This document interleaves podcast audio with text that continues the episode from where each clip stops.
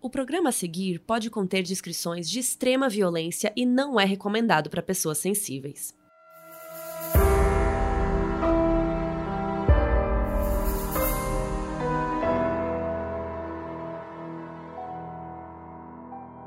Brasil, aqui é a Carol Moreira. E aqui é a Mabê. E no episódio de hoje a gente vai falar de um caso que o Brasil inteiro acompanhou ao vivo, grudado na televisão. Durante cinco dias, em outubro de 2008, Eloá foi mantida em cativeiro na própria casa junto com a amiga Nayara. Elas ficaram 100 horas nas mãos do ex-namorado de Eloá, o Lindenberg Alves. Essa é uma história cheia de sensacionalismo, terror e que não tem um final feliz.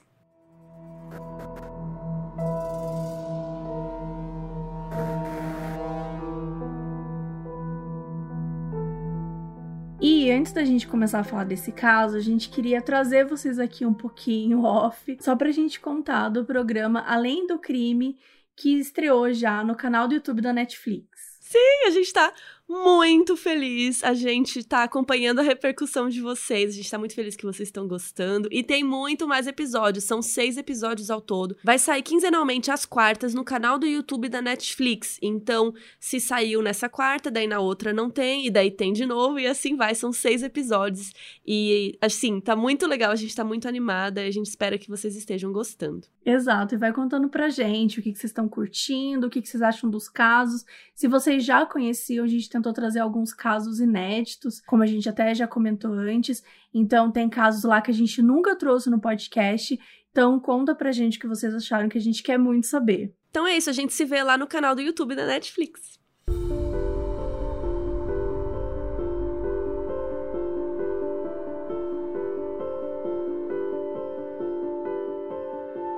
Eloá Cristina Pimentel nasceu em Maceió em 1993, mas ela morava em Santo André, no município de São Paulo. Ela cresceu numa família que amava muito ela, e conforme ela ia crescendo, ela foi se tornando uma menina super prestativa, atenciosa com os pais e que fazia muito companhia para a mãe dela. Ela era espontânea e comunicativa e conversava com bastante gente. Segundo amigos, a Eloá nunca estava por aí causando problema. Ela era uma menina não branca, de pele oliva, tinha um cabelo preto e um sorriso com umas covinhas assim, muito fofinha. E se alguém assim de fora do círculo de família, tal, de amigos conhecia Eloá, era mais de rosto, porque ela era bem tímida, não saía tanto assim ela era mais na dela. Em 2006, quando ela tinha 12 anos, quase 13, ela conheceu Lindenberg Alves, que ele tinha 20 na época, e eles começaram a namorar. Ao contrário de Eloá, o Lindenberg ele já era mais conhecido em Santo André principalmente no bairro que eles moravam. Ele tinha dois empregos, um de motoboy e um de entregador de pizza,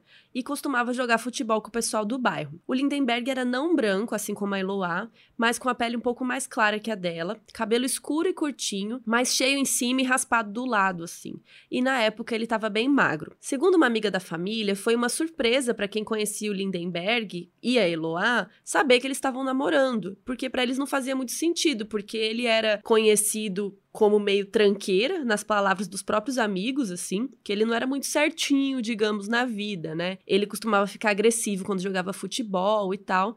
E a Eloá já era mais na dela, era mais quietinha, então as pessoas achavam que eles não combinavam muito. Apesar da Ana Cristina, que era mãe de Eloá, ser contra o relacionamento, ele passava muito tempo com a família dela, ele era bem tratado por todo mundo. Inclusive, o irmão mais novo da Eloá, o Douglas, que foi quem apresentou os dois, ele adorava o Lindenberg. Ele tinha muita admiração por ele ser mais velho, era como se fosse um exemplo para ele. E no início do namoro, era um namoro normal. Só que com o tempo ele foi ficando mais intenso e tumultuado. Isso porque o Lindenberg era muito ciumento e ele desconfiava muito da Eloá, mesmo a Eloá não dando nenhum motivo. Algumas amigas delas contaram que ele exigia que ela fosse menos sociável e que falasse menos com as pessoas. Porque, como ela tinha muitos amigos, tanto meninos e meninas, ele acabava ficando com bastante ciúmes. E Eloá batia de frente com ele, dizia que não era certo. E por conta disso, o relacionamento dos dois tinha muitas idas e vindas. Em dois anos e sete meses, eles chegaram a terminar várias vezes. Quem terminava, na maioria das vezes, era ele.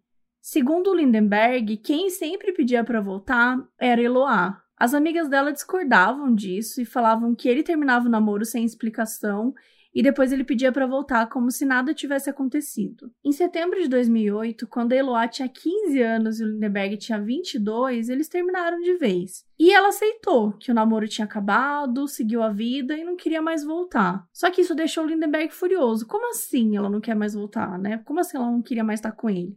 Então, ele foi atrás dela. Ele ficou uns dias perseguindo ela meio de longe. Ele passava de moto bem devagarzinho na frente da escola onde ela estudava, meio que, tipo, para deixar claro que ele tava ali, sabe? Que ele tava de olho. E a Eloá se sentia super ameaçada por isso, né? E às vezes até fazia outros caminhos para voltar para casa. E o Lindenberg também ligou várias vezes para a mãe da Eloá para conversar e dizia para ela que ele ia fazer uma besteira. A mãe dela, Ana Cristina, falava para ele deixar de falar daquele jeito e tal. E por algum tempo ela achou que ele estava se referindo a fazer algo com ele mesmo, tipo para chamar atenção, tipo um suicídio, tomar muito remédio, sei lá. Ela achava que era algo assim. E até então era meio que isso né? Era só na conversa e tal. Até que um dia ele agrediu a Eloá fisicamente, poucos dias depois deles terminarem. Ele encontrou ela num ponto de ônibus na frente da escola, bateu nela, ameaçou ficou exigindo que ela voltasse com ele. A Eloá, mesmo assim, não quis saber, disse que ela não ia voltar com ele. E aí ela chegou em casa e contou para os pais o que tinha acontecido, mas ninguém quis prestar queixa na polícia. E um dos motivos porque ninguém quis prestar queixa é porque o pai de Eloá, o Aldo, ele tinha um grande histórico de antecedentes criminais e ele não queria se complicar. Só que essa é uma história que a gente vai explicar um pouco melhor no conteúdo extra lá do nosso Catarse. Se você não conhece, né, dá para assinar o Catarse, catarse.me barra modus operandi.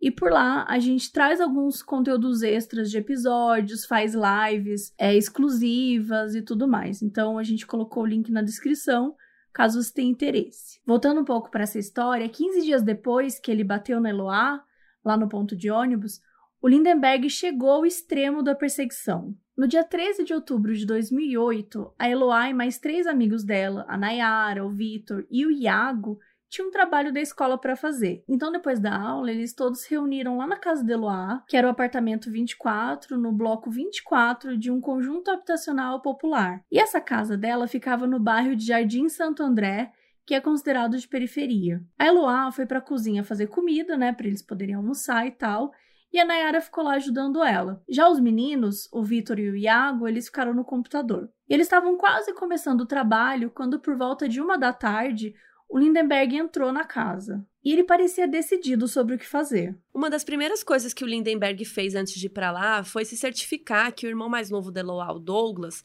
não ia estar tá no apartamento. Assim, ele garantiu que a Eloá ia estar tá sozinha com os pais trabalhando e o irmão fora, né? E ele sabia também que a porta da casa ficava sempre aberta. Eles não se preocupavam em trancar. Gente, pelo amor de Deus, tranquem a porta das suas casas. É o mínimo. Tem que trancar a porta. E aí, o Lindenberg simplesmente entrou na casa já super agressivo. Os três amigos contaram depois que ele ficou surpreso com o fato de que tinha mais gente na casa, mas que ele resolveu seguir com o plano dele mesmo assim. O Lindenberg disse para eles que eles estavam no lugar errado, na hora errada e que ele ia matar Eloá.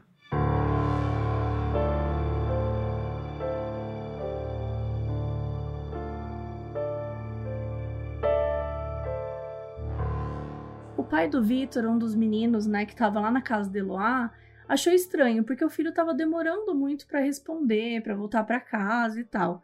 Ele não estava dando notícia, não respondia as mensagens de ninguém. A única informação que eles tinham é de que ele estava na casa de uma amiga fazendo trabalho. Então o pai resolveu ir ele mesmo até a casa de Eloá para ver o que estava rolando e né, ver se estava tudo bem. E não estava. Quando ele chegou lá, ele bateu a porta e o Lindenberg disse para ele ir embora que ele estava armado e aí o pai do Vitor chamou a polícia. O sargento Atos Valeriano, que foi um dos primeiros a chegar, já foi recebido com dois tiros pelo Lindenberg, que foi direcionado a ele e tal, e também as pessoas que estavam ali em volta acompanhando e tentando entender o que estava acontecendo. Nenhum tiro pegou em ninguém e ficou tudo bem. Mas aí o sargento já entendeu que o Lindenberg era perigoso, né? Que eles precisavam ter cuidado, que eles precisavam negociar com ele. E foi o sargento Valeriano quem lidou com as negociações nas primeiras horas do sequestro. Quando o reforço chegou, eles entenderam bem rápido que o que estava acontecendo era uma situação de cárcere privado, ou seja, sequestro com reféns. Todo mundo pensou que o Lindenberg ia desistir logo, ia liberar as crianças, né, os adolescentes, mas isso não aconteceu e as coisas foram só piorando. As horas iam passando, né? O dia foi virando noite. E aí, quando deu mais ou menos 10 horas daquela noite, do dia 13, 70 policiais chegaram para poder reforçar as ações e as negociações. Eles eram o GAT, que é a sigla para Grupo de Ações Táticas Especiais, que é esse grupo especial da Polícia Militar de São Paulo, focado em situações de alto risco, como resgate de reféns, que era né, o caso ali. Chegando lá, o GAT montou um teatro de operações, que é como a Polícia Militar chama, que é quando você tem uma situação e você monta uma estrutura que vai te ajudar a negociar, a tomar essas decisões e pensar em ações que resolvam aquilo que está rolando, né? Como que a gente pode escapar ou minimizar da melhor forma possível. Essa base foi montada numa escola pública que ficava do lado do conjunto habitacional. Só que eles também às vezes ficavam na frente do prédio, mais perto de onde dava para ver a janela do apartamento. De noitinha, o Vitor e o Iago, os dois amigos que estavam lá, foram os primeiros a serem liberados a pedido da Nayara. Segundo ela, os dois estavam passando muito mal, tremiam e choravam. Por ciúmes, o Lindenberg até bateu neles, mas não foi grave. O Lindenberg chegou a dizer que a Nayara também podia sair, mas ela ficou com medo de deixar ela ali sozinha com ele e ela resolveu ficar. Então no apartamento ficou o Lindenberg, a Eloá e a Nayara. A Nayara também tinha 15 anos, né? E o Lindenberg chamava ela de Barbie, por ela ser branquinha, loira e de olhos claros. Depois que os meninos foram soltos e começaram a ser ouvidos, a polícia já pôde começar a traçar um perfil do Lindenberg, tentar entender o motivo daquilo tá acontecendo e o que, que eles podiam fazer para convencê-lo a se render. Já nesse primeiro depoimento dos meninos, eles contaram que a Eloá não estava se submetendo ao Lindenberg, que ela ficava meio batendo de frente, batendo boca com ele, sabe? Ela não fazia tudo que ele queria. Tipo, ela conversava com ele, discutia, tentava entender, mas falava que não queria voltar. Ela estava firme com a situação, mesmo que ela tivesse assustada. A Naira contou que naquela madrugada dormiu no quarto dos pais de Eloá e Eloá ficou na sala com Lindenberg. Só que no meio da noite eles trocaram de lugar. Ele foi pro quarto com Eloá e a Nayara ficou na sala. E ele amarrou as mãos e as pernas das duas, assim, com camisetas, e ele batia muito na Eloá a ponto dela ficar toda roxa. O Lindenberg ameaçava muito as duas, especialmente a Nayara. Então a Eloá acabava cedendo assim muitas vezes quando ele pedia beijo para ela, por medo que ele pudesse fazer alguma coisa contra elas. E tanto durante as negociações quanto dentro da casa, o Lindenberg era descrito pela polícia e tal, pelos reféns, como uma pessoa totalmente inconstante. Ele tinha oscilações de humor muito grandes. Uma hora ele estava super calmo, de boa, outra hora ele estava agressivo e batia na Eloá.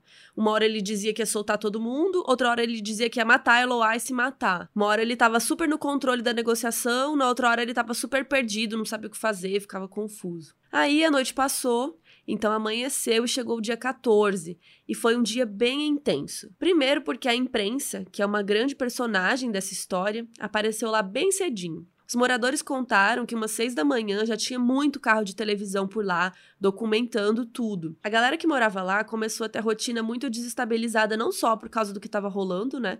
Mas também porque tinha muita gente lá, curiosos e tal, e porque a imprensa e a polícia começaram a usar apartamentos das pessoas como base. Então, as pessoas estavam morando no apartamento e tinha lá policial andando, imprensa, gente filmando, era uma confusão. De manhã, o Lindenberg atirou pela janela e a Eloá apareceu pela primeira vez na janela, que é uma imagem bem conhecida, inclusive, desse, desse caso. Ela parecia desesperada e ela estava chorando muito, né, obviamente. Só que ela fazia sinal para a polícia e para quem estivesse por lá, é, acompanhando e tal, dizendo que ela estava fisicamente bem, que ela não estava machucada nem nada. A gente sabe hoje que não é bem verdade, né? Até por conta dos depoimentos da Nayara, que dizia que ele batia muito nela e que ela estava cheia de hematomas e tal, só que não era algo tão visível assim. Então as pessoas achavam que realmente ele não estava fazendo nada. Ela só estava fingindo para ninguém se desesperar mais. Duas irmãs do Lindenberg foram para lá, né, para tentar ajudar nas negociações e conversar com ele e tal, assim como a família da Eloá. O pai da Eloá até chegou a subir para falar com o Lindenberg, eles conversaram durante 20 minutos, mas ele seguia dizendo que se eles não reatassem o namoro, ele ia matar Eloá. A polícia tentava vencer ele pelo cansaço, só que ele não parecia estar cansado. E nas negociações, ele falava: Olha, aqui tem comida suficiente para um mês, então se eu precisar ficar um mês com a Eloá aqui dentro, eu vou ficar. Nesse mesmo dia, a polícia cortou a energia da casa que é um tipo de tentativa de fazer com que o sequestrador desista do cárcere, né? Porque sem energia não dá para fazer muita coisa. Mas isso só serviu para deixar o Lindenberg puto, né?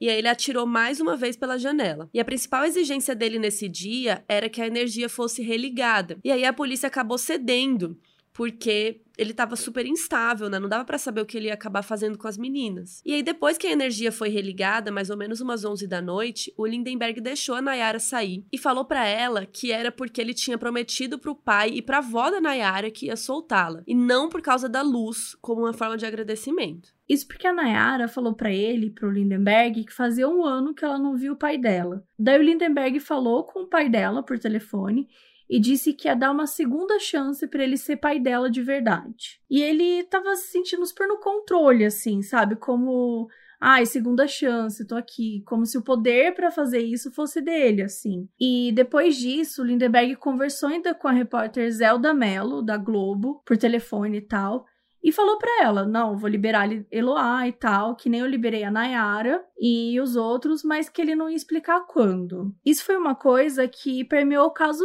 inteiro, assim. Que eram as emissoras de TV ligando pra casa de Eloá e falando com o Lindenberg direto. Gente, sério, isso é um absurdo em tantos níveis que eu não, eu não consigo nem falar isso sem começar a gritar. Porque, assim, isso, além de, de atrapalhar as investigações, é invasivo, é um absurdo. Tipo, não, não é o papel do repórter fazer isso. E isso estava acontecendo muito. Então, se a gente já reclama de Lola Palusa, de sensacionalismo, imagina as emissoras ligando para casa e conversando com ele enquanto todo esse processo era feito com a polícia. A sua irmã que está desesperada, falando bem de você para todo mundo, todo mundo entendendo que você sempre foi um cara legal. É que nesse momento ninguém entende o que passou pela sua cabeça, mas por enquanto você não fez mal para ninguém, quer dizer, dá tempo de resolver essa situação. Vamos terminar com isso na boa, Lindenberg. Se não é do mal, você nunca foi, então por que, que tá, a situação está chegando a esse ponto agora? E o sequestro acabou durando mais um dia. O dia 15 talvez foi o mais emblemático assim na mídia, já que foi nesse dia que aconteceu uma das coisas mais bizarras, talvez, desse caso. A entrevista que o Lindenberg deu para o programa A Tarde é Sua. Ou melhor, duas entrevistas. De manhã, enquanto a Nayara dava o depoimento para a polícia, o programa já tinha ligado para o Lindenberg para fazer uma primeira entrevista com ele. O repórter Luiz Guerra conseguiu o telefone da casa de Eloá com familiares e tal, ligou e o Lindenberg atendeu. E nessa primeira entrevista gravada, o público já começou a entender que tinha uma negociação rolando com a promotoria, já que o repórter reforçou para o Lindenberg que a integridade física dele estava garantida.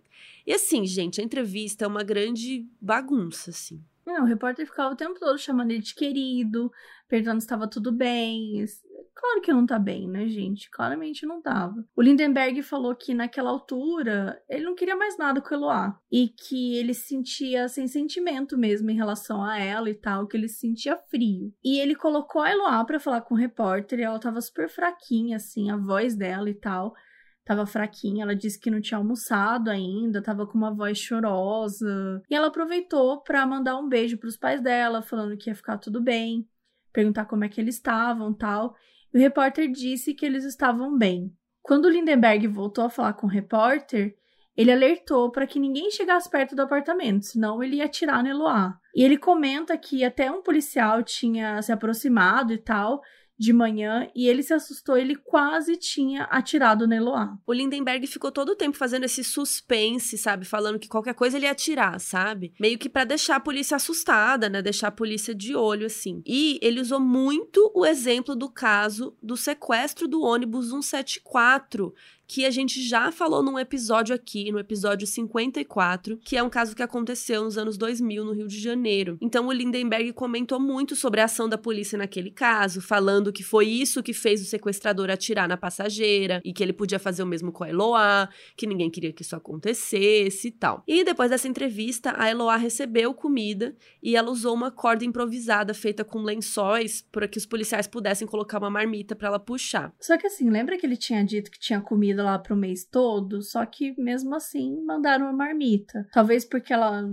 não, ele não quis deixar ela cozinhar, então a gente não sabe muito bem exatamente o que, que rolou. E a entrevista com esse repórter durou oito minutos. E aí estavam exibindo e tal na íntegra e quando tava quase acabando, a produção ligou de novo para perguntar se o Lindenberg queria acrescentar mais alguma coisa. E ele disse que queria sim, e ele entrou ao vivo para falar com a Sônia Abrão, que é uma das apresentadoras mais conhecidas da TV, que estava apresentando na época A Tarde é Sua, que tá no ar até hoje. E, gente, a entrevista com ela que é absurda de todas as formas possíveis e imagináveis, é, seguiu os mesmos moldes, né, da entrevista com Luiz Guerra. Que eles ficavam o tempo todo falando pro Lindenberg o quanto ele era uma pessoa boa, que ele era incapaz de maldade e que tinha que acabar logo com aquilo. Ela também perguntou se estava tudo bem lá dentro, mas no geral ela era bem repetitiva, não deixava ele falar e tentava a todo custo convencer ele a se entregar. Então ela ficava, tipo, falando macio com ele, falando com jeitinho, sabe? E o Lindenberg criticou de novo a polícia ao vivaço e disse que não dava para confiar em nenhum policial. Mas, ao mesmo tempo, ele disse que planejava se entregar e ele até disse como. Ele disse que ia soltar a Eloá primeiro, que ela ia descer com os dois revólveres que estavam na casa e que depois ele ia descer com as mãos para cima. Foi isso que ele contou ao vivo lá para Sônia Abrão. Mas ele também não disse quando que isso ia acontecer. Que ia ser quando ele quisesse, que ele não ia avisar ninguém. E na mesma entrevista, a Sônia Abrão, gente, falou com a Eloá. Ai, que assim, é, enfim.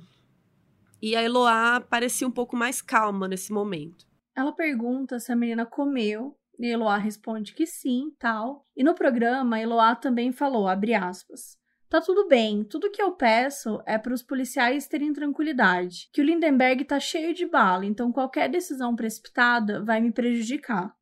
Fecha aspas. Entre a entrevista de manhã e a entrada dele ao vivo no programa, a Rede TV ocupou a linha da casa por pelo menos meia hora. E, obviamente, a polícia estava usando essa linha para fazer as negociações. Então foi meia hora que se perdeu, né? Quando o policial poderia estar tá falando com ele, trabalhando nessa negociação. E a entrevista ficou sendo um dos maiores exemplos de assédio, da falta de noção da mídia em um caso tão grave, tão sensível como esse. E foi uma das grandes razões da oscilação do humor do Lindenberg ficar cada vez mais frequente dentro da casa. Segundo Nayara, toda vez que ele aparecia na TV, ele ficava paranoico com o que, que as pessoas estavam pensando dele. E se por um lado a gente tinha os jornalistas investigativos, né, que trabalham mantendo contato só com a polícia. Por outro lado, tinha toda essa parte da imprensa que transformou o cativeiro da Eloá e da Nayara, né, e depois da Eloá, virou um grande espetáculo, famoso Lollapalooza, só que televisionado. E isso fez com que as pessoas ficassem muito envolvidas no caso de um jeito super intenso. Aí chegou o dia 16 de outubro e a polícia tomou a primeira das decisões que foi criticada por todo mundo. Chamou a Nayara de volta. Bem cedo, a polícia foi buscar na casa da avó, a Nayara. Ela tinha passado a noite lá e tal, depois que ela foi liberada e, e de dar o depoimento. E o Lindenberg, ele falou que ele queria a Nayara e o irmão mais novo da Eloá, que era o Douglas, queria que os dois fossem para lá. E era uma exigência dele e a polícia atendeu. Então, por telefone com o Lindenberg, a Nayara combinou que o Douglas ia ficar no lance da escada embaixo, assim, e que ela ia ficar no corredor perto do apartamento. Que ele ia abrir a porta, dar a mão para ela e ia sair os três. Ele, a Nayara e a Eloá. E até aí tudo bem, era um plano que eles estavam combinando. Só que não aconteceu exatamente assim.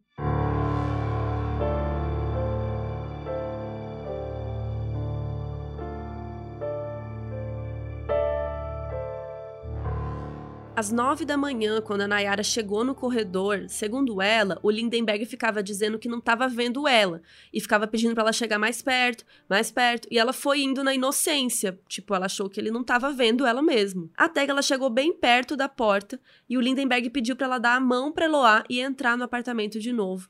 E ela entrou. E assim, gente, vale reforçar que tudo isso estava rolando enquanto ele apontava a arma para Eloá, né? Então dá para entender que a Nayara entrou, tudo. Só que assim, o mais surreal de tudo é que as imagens da Nayara entrando de novo no apartamento apareceram ao vivo no programa Mais Você, na Rede Globo. Tipo, quinta de manhã, sabe? E assim, parecia uma cena de um filme, só que estava acontecendo de verdade e era muito próximo da gente. Quatro horas depois da Nayara entrar de volta lá no apartamento, o Lindenberg colocou uma camiseta do São Paulo pendurada assim na janela do banheiro. Daí o superintendente do clube, que na época era o Marco Aurélio Cunha, se disponibilizou para a polícia, assim que ele poderia, enfim, falar com ele, ajudar nas negociações, se fosse preciso e tal. Que ele não queria se meter, né, nas negociações, mas de repente por, né, por ele ter usado uma camiseta do time e e ser o cara do, do clube e tal, ele poderia tentar conversar e argumentar alguma coisa com o Lindenberg. Só que a polícia achou melhor não, então ele nem se meteu e tal. E foi nesse dia também que a Eloá saiu na janela e conversou com a mãe dela pela primeira vez.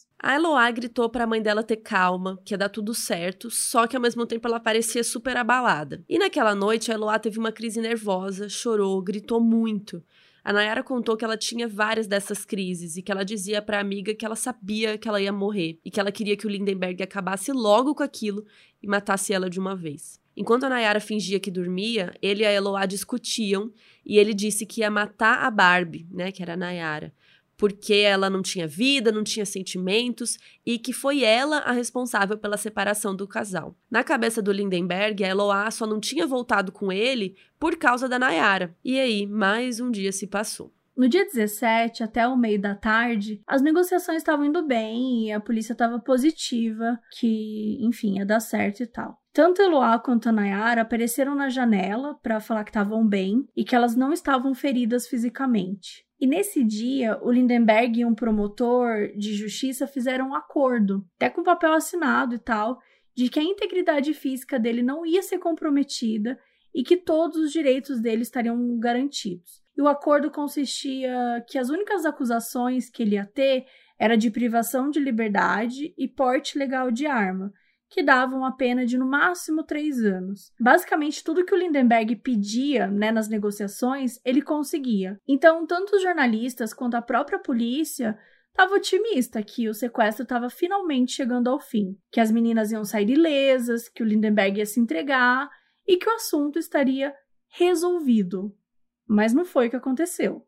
Primeiro, porque para as meninas ele dizia que elas iam sair e que ele ia se matar lá dentro. E depois ele começou a voltar atrás na ideia de libertar as duas. E uma frase super marcante que o promotor compartilhou com a imprensa foi o que o Lindenberg disse quando ele começou a mudar de ideia e começou a dar indícios que ele não ia se entregar. Ele falou: Doutor, eu tô com um diabinho e um anjinho aqui do lado mas o diabinho tá falando muito mais alto. E o que eu vou fazer aqui vai deixar muita gente triste aí fora. Mais ou menos às seis da tarde, e mais de 100 horas depois do início do sequestro, a situação terminou do pior jeito possível.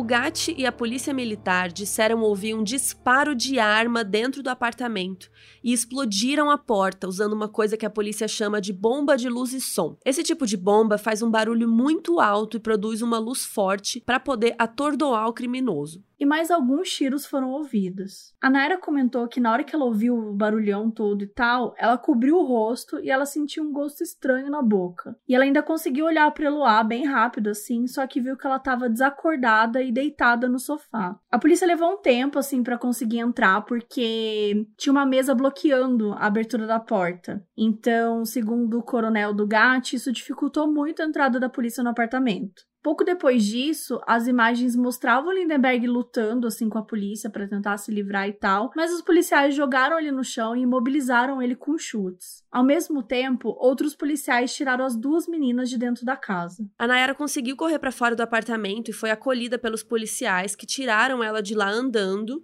sozinha e meio agachada assim, mas ela estava machucada. Já a Eloá saiu carregada e inconsciente. As duas tinham sido baleadas e foram levadas direto para o centro hospitalar de Santo André. A Nayara foi baleada na boca, mas o estado de saúde dela estava estável. Desde o começo, os médicos falaram para a imprensa que ela estava fora de risco de vida. Ela passou por uma cirurgia e se recuperou. A Eloá, infelizmente, não teve a mesma sorte. Ela foi baleada na virilha e na cabeça. E já nas primeiras horas no centro hospitalar, os médicos falavam que ela estava em coma, que era neurologicamente irreversível.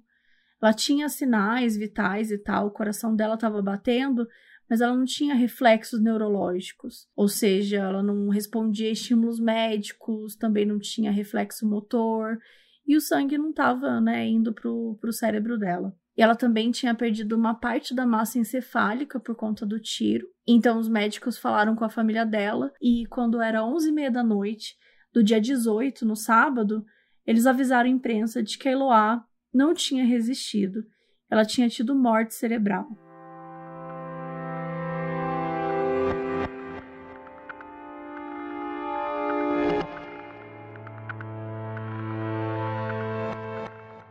Gatti foi muito criticado pela ação da invasão do apartamento, e muita gente achou que teve erro por parte da polícia e que não precisavam ter invadido. Ainda no dia 17, um porta-voz do estado de São Paulo e um coronel do Gatti reforçaram que a invasão aconteceu depois do primeiro disparo e que a munição da polícia era não letal, ou seja, de borracha, querendo dar a entender e deixar claro que os tiros que acertaram as meninas não saíram de armas da polícia. A Rede Globo, no Jornal Nacional, no dia 18,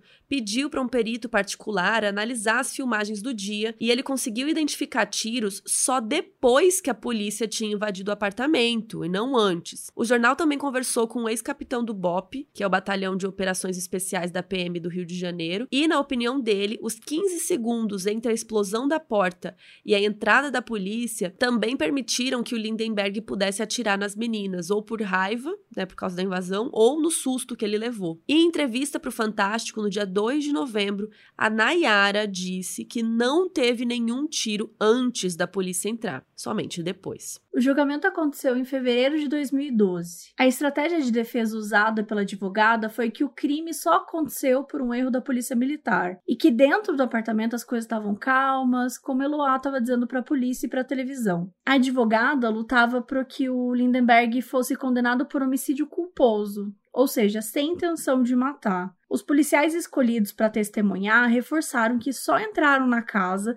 depois de ouvir um primeiro disparo. No terceiro dia, o Lindenberg deu depoimento. Ele ficou quatro horas respondendo perguntas, tanto da juíza quanto da acusação, mas só dez minutos respondendo a pergunta da defesa. Ele confessou que atirou no Eloá só depois que ouviu a explosão e a polícia entrando e tal, e que em nenhum momento daquele dia, ou mesmo antes, que ele planejou que ela morresse. O Lindenberg disse que às vezes que ele disse para os policiais e tal que ele ia matar ela e depois ia se matar, que ele só estava inventando, que era só blefe. Ele também disse que a Eloá e ele tinham reatado o namoro uns dias antes do sequestro acontecer e que ele agiu por achar que a Eloá estava traindo ele com o Vitor, um dos amigos que estavam lá na casa no, no começo. Tanto os amigos de Eloá quanto a família negaram que eles tivessem reatado, tanto em entrevistas quanto em depoimento no julgamento. Uma das coisas mais marcantes foi quando o assistente de acusação perguntou por que, que ele não se emocionava enquanto falava da Eloá e ele respondeu que ele não estava lá para dar show ou para comover ninguém. A Sônia Abrão, a apresentadora, chegou a ser convocada pela defesa do Lindenberg para depor,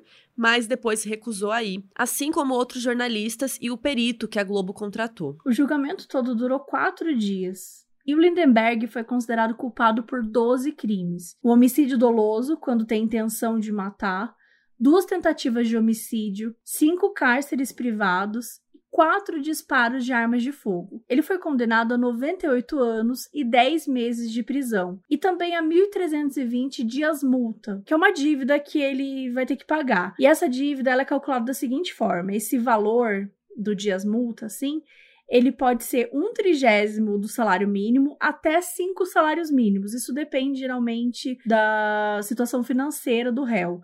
No caso do Lindenberg, foi estipulado o mínimo. A juíza, na leitura, disse que o Lindenberg teve uma intenção criminosa e cruel e foi muito frio, assim, que foi uma frieza assustadora e que os dias que Eloá ficou preso no apartamento foram de horror e pânico. E a sentença foi transmitida ao vivo pelos mesmos canais que cobriram o sequestro quatro anos antes: a Globo, a Record, a Rede TV. A advogada do Lindenberg, a Ana Lúcia Assad, foi uma personagem à parte, antes, durante e depois do julgamento. Durante o depoimento da Nayara, ela insinuou que a menina tinha forçado o choro e que estava mentindo e chegou a perguntar para ela se os advogados tinham instruído ela a chorar. Em uma discussão com a juíza sobre uma questão de termos jurídicos, ela disse que a juíza precisava voltar a estudar. A juíza entendeu como crime de injúria e assim que terminou, que ela leu a sentença do Lindenberg e o caso estava encerrado, ela pediu abertura de um inquérito contra a advogada. O inquérito foi arquivado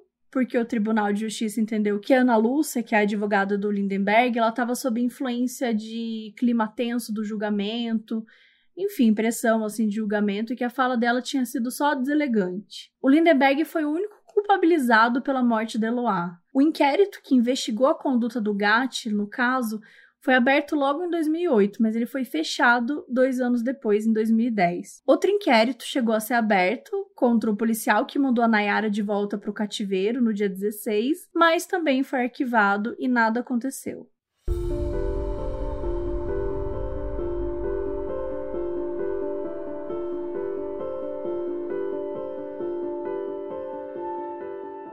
Não tem como falar desse caso e não falar sobre o papel da imprensa. Os dias do sequestro foram transformados em um espetáculo midiático, as negociações foram prejudicadas, como a gente já contou, e o jeito que o caso foi discutido na própria mídia reforçava uma mensagem perigosa, porque muita gente tratou o sequestro como se fosse um crime de amor, um crime passional, né? Ai, que ele amava muito ela e tal. Em muitos programas, o Lindenberg era descrito como um garoto de 22 anos, que era apaixonado, trabalhador, que ele só queria a namorada de volta e que era compreensível ele agir daquele jeito. No programa A Tarde é Sua, um advogado entrevistado pela Sônia Abrão disse que, inclusive, esperava que o caso acabasse em pizza. Ele literalmente falou isso. E, de preferência, com um casamento entre o Lindenberg e a namorada apaixonada. Meu Deus. Doutor Ademar Gomes, né? Vamos falar do que espera o Lindenberg aqui fora. Boa tarde, viu, doutor Ademar? Boa Prazer tê-lo aqui novamente. E com a sua experiência nos orientar aí sobre o que vai acontecer daqui para frente, para que a gente possa ter uma ideia. Bom, claro. eu sou muito otimista, né? Uhum. Eu espero que isso termine assim em pizza, né? E num uhum. casamento futuro entre ele uhum. e a namorada apaixonada dele, né? Certo. Ele está passando uma fase momentânea, né? Ele também tem perdido a motivação de viver, porque uhum. um rapaz jovem, quando se apaixona, muitas vezes se desequilibra, que é o Radicaliza caso do... Radicaliza mesmo, né? Então, mas uhum. isso vai terminar realmente em, em um final feliz, graças a Deus, eu tenho plena certeza e convicção disso. É, é muito, gente, é muito irritante ler isso. Tipo, na época eu lembro quando eu já achava um absurdo, mas assim, agora é, revisitando esse caso, a raiva é muito grande, assim. Me lembra muito essa coisa. Sabe quando um cara faz um gesto muito gigante, assim, pra mulher voltar com ele? E você já percebeu que sempre que isso acontece, existe uma grande pressão em volta? Tipo, ai, perdoa ele, volta com ele, Sim. faz não sei o quê. Claro que a gente tá falando de uma coisa completamente diferente aqui, né? O caso tava. O cara tava literalmente sequestrando a ex-namorada. Mas é, a gente tem essa coisa de ficar romantizando histórias e situações e pessoas que a gente não tem a menor ideia do que acontece ali. A gente não tem ideia de como de verdade essas relações funcionam, de como se existe alguma espécie de poder ali dentro, se tá um é, sendo submisso ao outro, a gente não tem ideia de nada. Então, por favor, parem com essa merda, porque é um absurdo ficar vendo essas situações de, tipo, ai, tem que perdoar porque ele fez uma coisa muito incrível. Tá, você não sabe o que aconteceu e, e por que, que ela, por que eles separaram, sabe? Esses gestos, esse tipo de coisa é absurdo. O cara tava ameaçando fisicamente, moralmente, de todas as formas possíveis e imagináveis. O cara falar que queria que rolasse um casamento entre ele e a namorada apaixonada, tipo. Não, que vai tomar no vive? cu, né? Vai tomar no seu cu. Isso que você falou da romantização é muito bizarro, assim, porque já rolou comigo, assim, de um namorado ir atrás de mim numa outra cidade pra, pra eu voltar com ele, sabe? E aí meus pais, ai, que lindo, né, coitado. E eu assim, coitado, caralho, ele tá me stalkeando, ele tá me perseguindo, sabe? Me deixa em paz, eu já falei que eu não vou voltar com ele. E ainda por cima, me transformando em bruxa, porque você fica tipo, você não vai voltar com ele? Ah, é você que é errado. É. Olha o gesto que ele fez. Pois é, claro que a gente tá, né, exemplificando aqui de outra forma, mas é muito isso que a Mabel falou, de tipo, esses gestos grandiosos são vistos de uma forma bonita. E na verdade, não. É um gesto desesperado, né? E no caso do Lindenberg, então nem se fala. E isso tudo acabou moldando a opinião de boa parte da população, né, gente? Um documentário chamado Quem Matou Eloá, que foi produzido pela diretora Lívia Pérez e tá, enfim, no YouTube, ele conta como é que a mídia, nesses casos, ignora o ciclo da violência contra a mulher. Então, um ciclo que começa com agressão verbal, passa pela agressão física, o homem se arrepende e pede perdão, e depois começa tudo de novo até que algo mais grave aconteça. Então, nessa história, o Lindenberg virou um mocinho apaixonado e a Eloá virou a namorada que tinha que voltar com ele. E não acabou aí, né? Porque além do que aconteceu durante o sequestro, a cobertura intensa da mídia também dificultou muito o trabalho pericial depois que tudo terminou. Porque quando os peritos do caso pegaram os depoimentos dos envolvidos, especialmente da Nayara, que tinha ficado lá mais tempo, eles foram até o apartamento do Eloá para fazer uma reconstituição, né? Para tentar reproduzir o que tinha acontecido, tentar entender, comparar as provas materiais com os depoimentos das vítimas, dos policiais, enfim. E eles perceberam que os apartamentos próximos que tinham uma vista melhor para lá, eles continuavam alugados pela imprensa. Isso porque eles queriam acompanhar cada centímetro da investigação e da perícia. No episódio sobre esse caso, que está disponível no Amazon Prime Video, lá no Investigação Criminal, um perito explicou que esse processo tem muitas partes e que ele tem que ser feito de maneira isolada e em segredo, óbvio. É, porque os peritos eles fazem uma reprodução, né? Aí, por exemplo, vê que aquela reprodução não faz sentido com depoimento. E aí vai variar, vai ser outra coisa. Só que vamos supor que alguém da imprensa viu aquela primeira reprodução e, sem saber a conclusão, sem ter nenhum tipo de informação, ela pode acabar noticiando uma coisa falsa. Então, eles não podiam tirar o jornalista de lá, né? Porque, enfim, isso feria a liberdade de imprensa. Só que eles também precisavam desse segredo, precisavam que isso acontecesse de uma forma mais sigilosa. Então eles fizeram o que dava. Eles colocaram alguns oficiais assim enfileirados na frente do apartamento para poder cobrir a visão, para poder obstruir a visão da imprensa. Mesmo anos depois do crime, no próprio julgamento, a imprensa seguiu sendo protagonista. A Sônia Abrão até hoje jura de pé junto que ela estava fazendo só o seu trabalho e que ela não tem nenhum arrependimento. Numa entrevista para Marília Gabriela, ela comenta que ela não achou que estava atrapalhando as negociações, porque Lindenberg sabia que ele estava dando uma entrevista e que não estava negociando. Ela disse que se via mais como uma apaziguadora e não como negociadora, e que que quem começou com a história de que ela estava tentando negociar foram os colegas de profissão que, de acordo com ela, ficaram irritados por ela ter tido esse furo de reportagem. A entrevista chegou a ser exibida no julgamento como parte da estratégia de defesa para mostrar que a imprensa foi sim grande responsável pelo descontrole da situação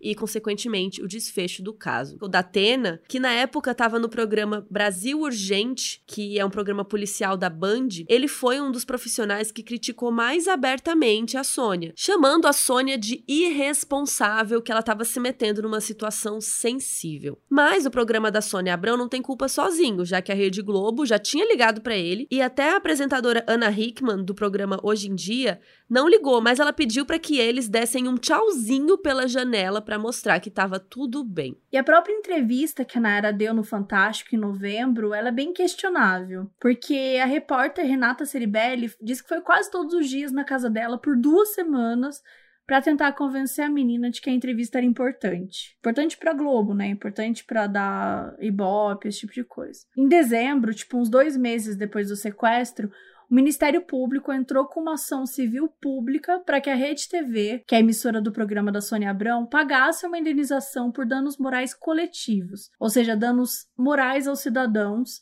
de um milhão e meio de reais. O MPF afirmou que o drama de Eloá foi tratado como entretenimento e de forma desrespeitosa pelo programa da Sônia Abrão, que transformou Lindenberg na atração principal do programa, sem alvará e tal para isso, e considerou a entrevista inconstitucional e ilegal. O dinheiro da multa seria destinado a um órgão que financia projetos de direitos humanos, mas a gente não tem nenhuma informação se esse dinheiro foi pago ou não e o que aconteceu com ele.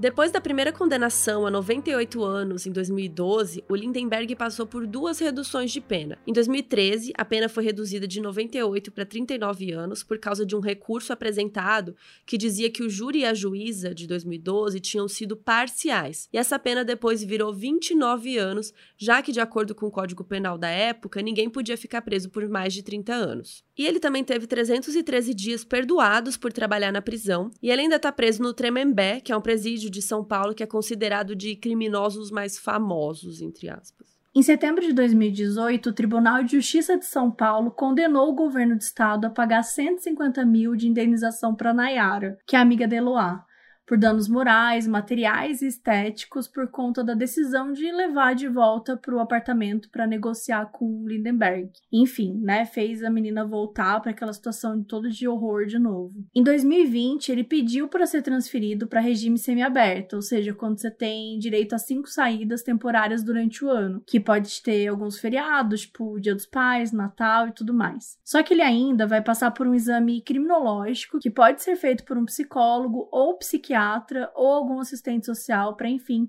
ver se ele tem condições. Vale dizer que depois de tudo isso, a Eloá conseguiu ajudar outras pessoas. Logo que foi declarado que ela teve morte cerebral, os médicos esperaram o pai dela chegar no hospital, conversaram com a família e tal, e eles falaram com eles sobre doação de órgãos, já que ela era muito nova, né, e os órgãos dela estavam bons, estavam funcionando. A mãe da Eloá, Ana Cristina, ela disse que ela não teve dúvidas, que quando os médicos foram falar com ela, ela já tinha decidido que ia doar os órgãos. O Brasil é referência em doação e transplante de órgãos anos. 90% desses procedimentos são feitos pelo SUS, de maneira pública, e os pacientes recebem assistência integral e gratuita de exames, medicamentos para o pós e a própria cirurgia. Para ser doador de órgãos, basta informar seus familiares ou fazer um cadastro no site da Aliança Brasileira pela Doação de Órgãos e Tecidos, o ADOT. Os órgãos de Eloá salvaram a vida de cinco mulheres que hoje, 13 anos depois, são gratas pela decisão da família dela.